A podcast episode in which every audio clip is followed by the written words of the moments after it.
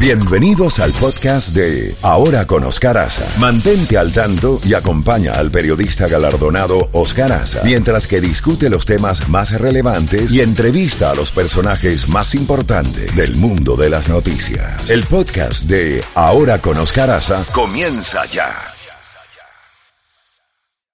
9 y un minuto, 9 y un minuto, ya tenemos al doctor Alejandro Vázquez Sánchez, eh, brillante abogado de inmigración, con quien vamos a conversar de inmediato sobre varios temas. Uno de ellos es que eh, los que han solicitado asilo, pues recibían históricamente el documento de autorización de empleo, el permiso de trabajo, en un plazo de, de 30 días después de solicitar su eh, presentar su solicitud de asilo, no importa si había sido aprobado o no.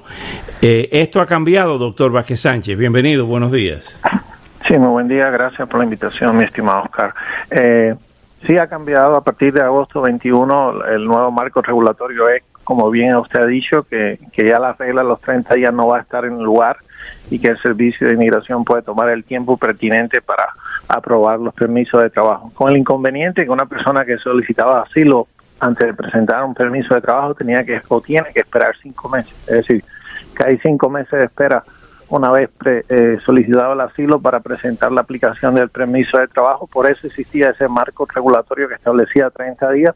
Eso se elimina, eso se suman los cinco meses iniciales más el tiempo de tres o cuatro meses, lo cual se complica sobremanera y también se elimina el término que había que una persona que quería renovar el permiso de trabajo pendiente una solicitud de asilo no debía hacerlo eh, en un periodo mayor de 90 días para que le dieran más validez al permiso de trabajo. Se elimina eso y se puede hacer o se pide que sea al menos con seis meses de antelación. es un tema sumamente complejo que va a afectar a un sinnúmero de personas. Se, se piensa que hay como casi 400 mil eh, peticiones pendientes de asilo y que realmente va a demorar la posibilidad de estas personas de poder tener un permiso de trabajo o de renovarlo. Además de esto, las tarifas han aumentado, ¿no? Va a aumentar, va a aumentar, eh, aunque la persona que solicita asilo por primera vez, el permiso de trabajo no conlleva un impuesto hasta ahora, pero las renovaciones sí lo llevan, que son 410 dólares y se espera que va a aumentar. Y esto complica enormemente el panorama migratorio para las personas pendientes de una solicitud de asilo o también para las personas en general porque es lo que se ha hablado mucho en que eh, se ha tratado de eh, mitigar o disminuir los efectos de una migración legal a través de medidas que pueden en la parte formal eh, lograr un objetivo que no es para lo que está diseñado el sistema porque se supone que el sistema funcione con independencia no que usted tenga un proceso en el sentido que los procesos no se deben demorar, los procesos se deben adjudicar con independiente del mérito del que se le debe dar a la aplicación, es decir, nadie está cuestionando que los procesos deben ser transparentes, pero al mismo tiempo usted no puede eh, mitigar o disminuir la capacidad de un aplicante de tener un beneficio tratando de lograr un objetivo de que la persona no esté inclinada a solicitar ese beneficio disminuyendo las posibilidades legales para lo que se está establecido. Ese es el aspecto que, que las medidas en materia migratoria siempre han sido un poco eh, complejas en el sentido que se han usado mecanismos eh, para mitigar los beneficios que legalmente están establecidos usando eh, regulaciones que tienden a que la persona no aplique a los mismos o demorar a los mismos y es lo que yo siempre respetuosamente he cuestionado, no el sentido de la legislación, porque cada administración puede tener una política, política determinada y uno puede estar de acuerdo, ¿no? pero es su derecho, pero usar los mecanismos legales para limitar esos efectos eh, es lo que yo eh, no he visto bien y siempre he cuestionado con independencia de los matices que pueda tener, porque eso puede afectar o no y se puede usar el mecanismo legal para lograr un fin eh, eh, de política, lo cual no debe ser así. Hablando de los cubanos eh, que se encuentran eh, varados en Cuba, no solamente desde el punto de vista físico, real, por la falta de vuelos, sino los que estaban en trámite. están abiertas, han reabierto la embajada de Estados Unidos en La Habana para esos fines.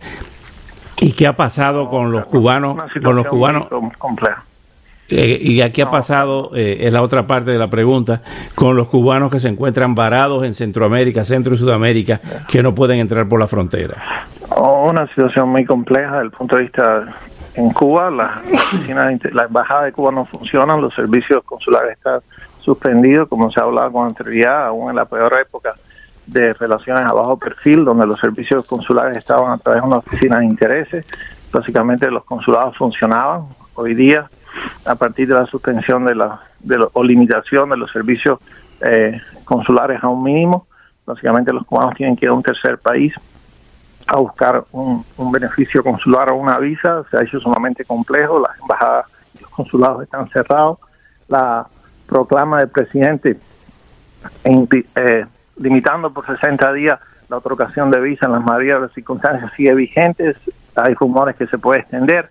Eh, los cubanos parados en terceros países se ha dificultado mucho el proceso de admisión al país, con el inconveniente que las personas hoy día tienen que demostrar que no aplicaron para asilo en un tercer país, más el proceso de que tienen que permanecer en México y las cortes están suspendidas. Eh, básicamente, esto ha sido eh, una situación muy compleja porque no solamente la inmigración ilegal ha sido afectada con el tema de la frontera, sino la inmigración legal y eso es lo que sea eh, lo que debe ser eh, eh, llamado de atención es que el mecanismo legal de inmigración en, el caso de Cuba está sumamente limitado y básicamente ha afectado enormemente a la familia cubana y sigue afectando a la familia cubana y no hay posibilidades de que esos servicios consulares legales se sean eh, resueltos en un corto periodo de tiempo. La demora es enorme, los inconvenientes son inmensos y la situación es sumamente complicada. Eh, duplicaron la fecha para los que piden asilo político de 150 días a 365 días, o sea, un año. Eh, para el permiso de trabajo, eso es lo que se intenta hacer, pero realmente no hay nada, se rumorea de que usted tenga que esperar 365 días, que casi es como una negación de ese permiso de trabajo. Eh, para eso realmente yo no creo que prospere y si prosperaría sería cuestionable en las cortes porque usted no puede eh, lograr que una persona por las convenciones de refugiados sea eh, relocalizado pida protección a un país al mismo al mismo tiempo se le niega el derecho a esa persona de ganar un sustento. Eso básicamente va en contra de una lógica, pero es lo que se rumorea y ahí es el aspecto de que usted al final está eliminando un derecho, buscando medidas alternativas que no son las correctas. Usted puede limitar los derechos desde el punto de vista legal, pero usted no puede usar mecanismos alternativos para reducirlo porque a la larga está quebrantando el procedimiento. Así es, doctor Alejandro Vázquez Sánchez, como siempre, muchísimas gracias, muy agradecido y hasta una próxima oportunidad. Gracias a usted por todo. Gracias, muy amable y buen día. Buen día.